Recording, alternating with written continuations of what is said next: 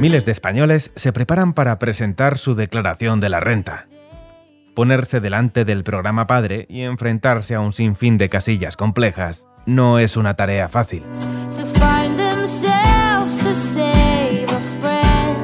Y en esas casillas, donde nos piden información personal, puede estar la clave del resultado de la declaración de la renta. La diferencia entre pagar o recibir de Hacienda. Hoy en Finanzas para Millennials respondemos a una pregunta. ¿Sale fiscalmente rentable ser soltero?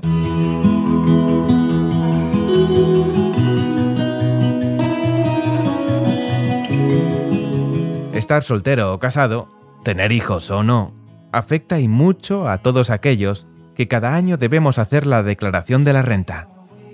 Muchas parejas casadas no exprimen su situación fiscal todo lo que deberían.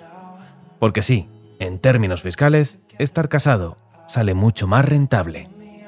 Lina Guerra, directora de Planificación Patrimonial y Fiscal de Tresis. El Estado civil afecta en cuanto a la aplicación del mínimo personal y familiar, que busca cuantificar aquella parte de la renta que se destina a satisfacer las necesidades básicas personales y familiares. Para el 2021 se estableció el mínimo personal en la cifra de 5.500 euros. Para una mejor visualización de lo que esto supone, vamos a colocar el ejemplo de Ana. Si Ana fuera soltera y sin hijos, solo sería de aplicación en, en concepto de mínimo personal esos 5.500 euros al año. Pero si Ana estuviera casada y con hijos, podría sumar otros 3.400 euros al año si, si realizara la declaración conjunta con su cónyuge, llegando a 8.900 euros la cantidad que quedaría fuera de tributación.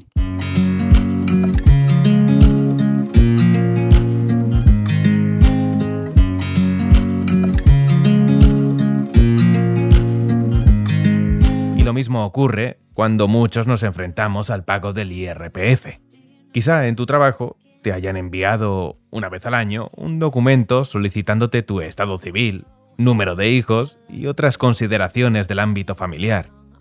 No es por curiosidad, todo ello afecta y mucho al pago del IRPF. Y en este caso lo lamento, pero también es peor ser soltero. Efectivamente, todos podemos presentar la declaración del IRPF de forma individual.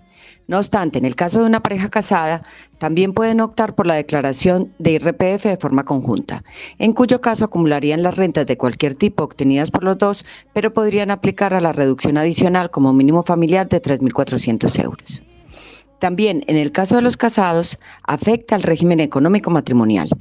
Pensemos que si bien las rentas de trabajo se imputarán a los contribuyentes de forma individual, en el caso de que estemos casados bajo el régimen matrimonial de gananciales, todas las demás rentas, esto es ganancias patrimoniales, rendimientos de capital mobiliario o rendimientos de capital inmobiliario, se dividirán por mitad entre los cónyuges.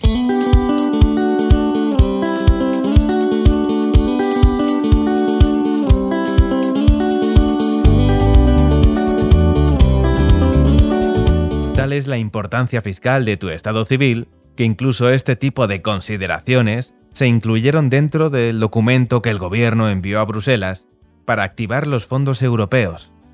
La legislación cambia continuamente, y la última modificación tuvo lugar hace muy poco. Efectivamente, existen múltiples casos en los que el gobierno puede incentivar o desincentivar que elijamos un Estado civil u otro.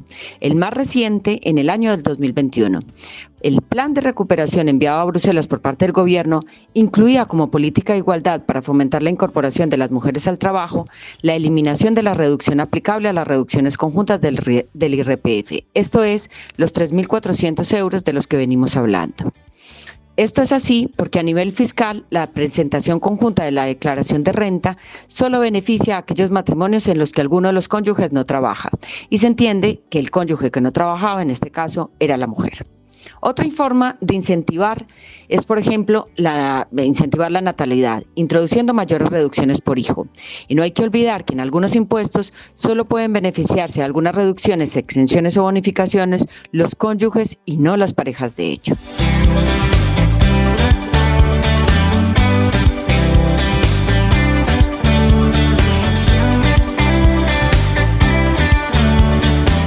La pregunta que muchos seguro os estáis planteando. ¿Ahorras más siendo soltero que casado? Pues depende. Desde el punto de vista fiscal, Hacienda no ayuda demasiado a los solteros. Sin embargo, muchos de los que estáis casados y con hijos estáis sufriendo una espiral de gastos derivados del pago de la casa, el cole de los niños y un largo etcétera. Sin embargo, a vosotros, la agencia tributaria sí os echa una mano. Efectivamente, el sistema impositivo español establece un tipo impositivo porcentual aplicable a las rentas, por lo que en la medida que existan mayores ingresos y menos reducciones aplicables, los contribuyentes solteros tendrán que pagar más IRPF, ¿no? Pero, adicionalmente, si tenemos en cuenta que los incentivos fiscales que tradicionalmente se aplicaban a los solteros, como por ejemplo la deducción por adquisición de vivienda o la aportación a planes de pensiones, se están eliminando de forma paulatina, a día de hoy ser soltero y sin hijos resulta mucho más gravoso a nivel fiscal que estar casado y con hijos. Lo anterior se traslada inevitablemente a la hora de planificar nuestros objetivos financieros. En la práctica vemos, por ejemplo, que los objetivos financieros de los solteros se establecen más a corto plazo, como por ejemplo sería la adquisición de un coche, el viaje de vacaciones.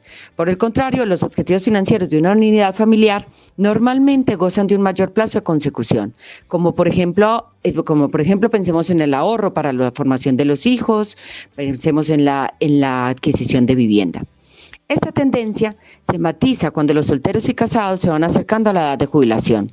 Objetivos financieros como la planificación de una cuarta edad confortable o la necesidad de complementar la jubilación futura con rentas mensuales se torna como un objetivo eh, común tanto para solteros como casados.